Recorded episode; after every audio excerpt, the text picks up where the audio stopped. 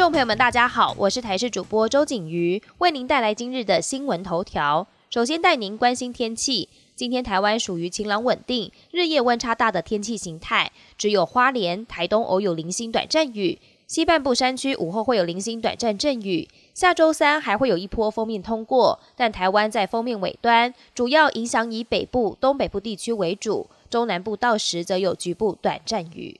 诺富特饭店群聚感染案，目前累计有四名员工确诊。传出负责接送诺富特员工机组员前往集中检疫所的游览车司机，身体出现发烧症状。目前这名司机也已经送往医院裁剪。桃园市卫生局回应，统一由中央说明，强调当天游览车司机都有完整防护。中央流行疫情指挥中心也将在今天下午两点，由指挥官陈时中亲自召开临时记者会，台视新闻也将全程直播。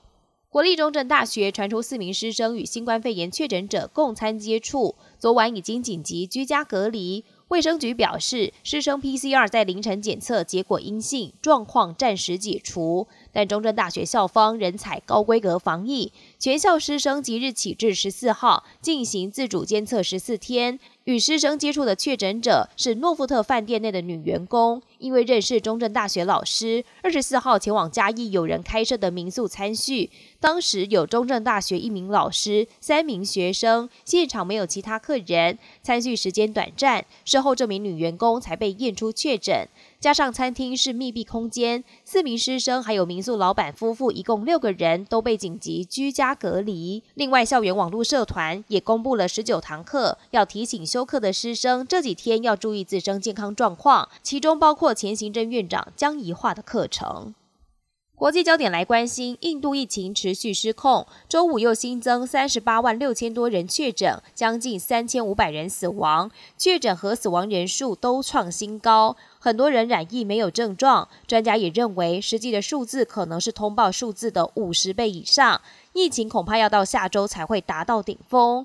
另外，周六清晨，印度一家收治新冠病患的医院还发生火警，造成至少十二人死亡。这已经是两个星期内第三家医院失火。印度连续九天超过三十万人确诊。美国白宫也宣布，下周二开始要对印度禁航，非美国公民不得从印度入境。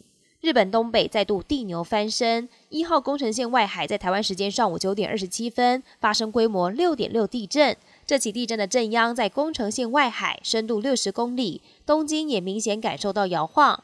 目前东海新干线部分路段停驶，但当局没有发布海啸警报。北半球天气逐渐转热，各地也准备迎接夏天。没想到四月三十号，北京却突然下雪了。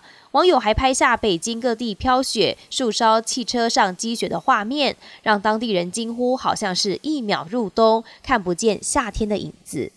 本节新闻由台视新闻制作，感谢您的收听。更多内容请锁定台视各节新闻与台视新闻 YouTube 频道。